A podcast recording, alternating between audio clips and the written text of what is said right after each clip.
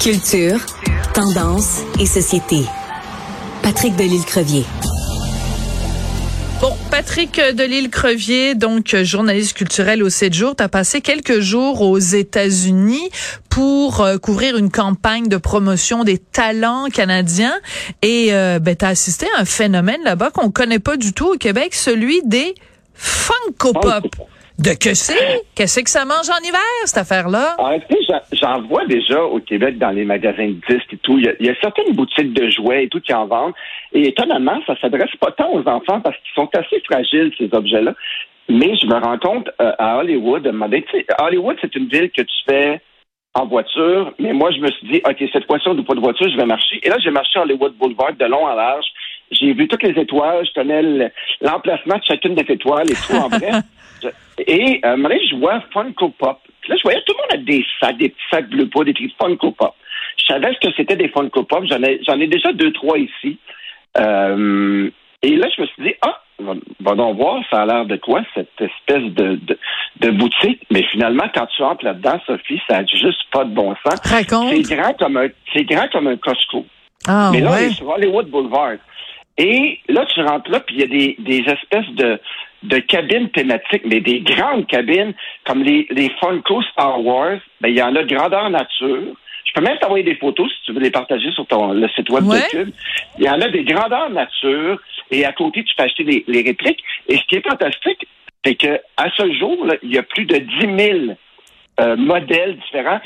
C'est associé à la culture pop. Donc, Ouais. tu vas avoir... euh, Mais il faut expliquer ce que c'est. On va commencer par le début, mon beau Patrick. Donc, Ouais, ce sont des, des Donc- figurines à l'effigie de personnages euh, euh, connus, des personnages des fois de films, de de- d'émissions, euh, des- m- en musique, euh, toutes sortes de personnages. de la culture pop. Et ce qui est particulier, c'est que c'est inspiré des Bubblehead. Le Oui. gars, un certain Mike Becker, en 1998, a décidé, lui, qui s'inspirait des Bubblehead, c'est-à-dire la tête est plus grosse et le corps est plus petit.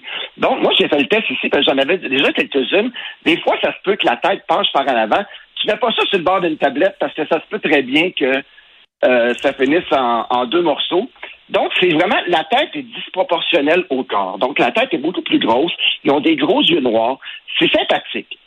Bon, de là les collectionner, il y, a, il y a des collectionneurs qui en ont des, des milliers chez eux. Le, le plus grand collectionneur en a 6000 chez lui. Wow. Il, il ne vit qu'entouré de, de, de ces figurines-là. Et ce qui est sympathique avec ça, Get a life? ouais. Excuse-moi. lui met des photos de lui entouré que de, de, là. figurines. Mais c'est pas un grand un vrai collectionneur parce qu'il sort de la boîte puis ils sont tous, euh, tu sais, les vrais collectionneurs qui veulent pas que ça perde la valeur, gardent la boîte pour pas que la boîte soit abîmée et tout. Et donc, euh, donc je reviens à cette boutique-là de Hollywood. Ces poupées-là, il y en a comme partout, dans tous les formats et tout. Et bon, les grands, grands formats ne sont pas à vendre, bien entendu, sont grandeur nature. C'est-à-dire, tu vas arriver, tu vas voir un R2D2 de Star Wars, ben, il, est, il est monumentalement Wow. grand. Là. Il, est- il est grand. Comme... Donc, c'est assez phénoménal. Puis j'ai j'ai fouillé un peu. Et c'est vraiment, euh, en ce moment, là, la plus grande euh, statuette, là, celle qui est la plus recherchée, c'est la pop orange mécanique. C'est-à-dire, on connaît Hein? le personnage d'orange mécanique. Ben oui. Et celle-ci est, est- est phosphorescente et elle vaut 13 500 dollars. Wow. Donc, et donc, c'est vraiment, il y a des collectionneurs là-dedans. Ces petites poupées-là, il y en a comme partout. À Montréal, je les voyais. Oui, Je- oui, on a déjà vu. Mon fils en a, euh, ben, il en a pas évidemment 6000, là, je suis pas folle non plus, mais euh, il en a eu quelques-unes.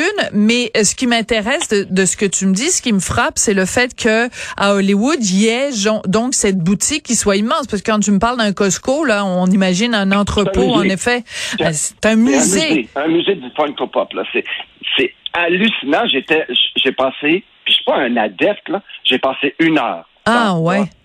Tu rentres, Disney est associé à ça, donc il y a toutes les, les- le Donald Duck, euh, puis aussi, ce qu'il faut dire, c'est qu'il y a trois types de, de, de poupées Fun- Funko Pop. Il y a la, la poupée qui est dans une boîte régulière euh, blanche et qui vaut environ 12 dollars américains. Et après ça, il y a la collection épique, qui est, une- qui est une boîte d'une autre couleur, et il y a la collection violette, qui est une boîte d'une autre couleur et qui va encore plus cher. Et c'est des pièces comme bon, je vais te le dire, moi je suis revenu à Montréal avec un Mickey Mouse euh, en cadeau.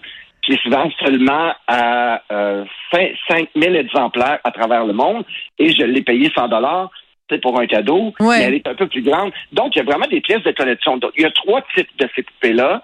Et il y a différents. Et, écoute, tu peux avoir. euh, ça va de Sandel. Ils ont pas. J'ai regardé pour toi. Ils n'ont pas encore fait Leonard Cohen. Oh! Mais ce qui est fantastique aussi, c'est que tu rentres dans cette boutique-là.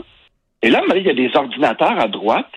Et tu peux faire faire ta propre poupée. tu me niaises-tu? Non. Hey, t'imagines? j'ai testé, mais moi, il n'y avait pas mes cheveux. Je connais mes cheveux, les cheveux sont, les cheveux sont de 9, 9 pouces de hauteur. J'allais voir la fille, je dis, ah, mais finalement, je ne le ferai pas parce que moi, si j'ai pas mes cheveux et mes lunettes mauves, personne ne va savoir que c'est moi. En effet.